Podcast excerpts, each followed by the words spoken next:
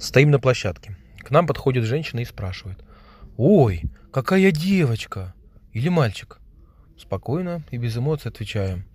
Вы знаете, мы не проверяли. Ну или так. Вот вырастет и сам решит. Запоминайте, запоминайте. Ко мне боятся вообще подходить и спрашивать такие вещи. А вдруг это не батюшка, а рокер или папаша-хипстер? На площадках и лавочках так и ждут появления молодой мамочки, чтобы надавать ей огромную массу советов. К нам раньше не подходили. Я бы тоже не пошел рассказывать врачу про вред сосок и пеленаний. А вдруг священник злопамятный и потом припомнит это на исповеди? У Никодима такой стиль. Он сам знает, что классно смотрится. Сказал, что с короткими волосами ему будет холодно.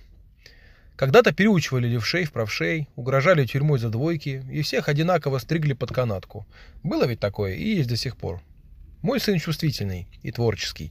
Любит делать прически, себе и Мелетине. А потом бежит за ключом, и мы вместе чиним смеситель на кухне.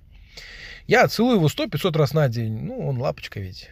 Зато потом он меня слушает, если опять не убрал игрушки. Ну, слушает настолько, насколько это возможно, когда тебе всего пять лет. А у вас мальчик или девочка?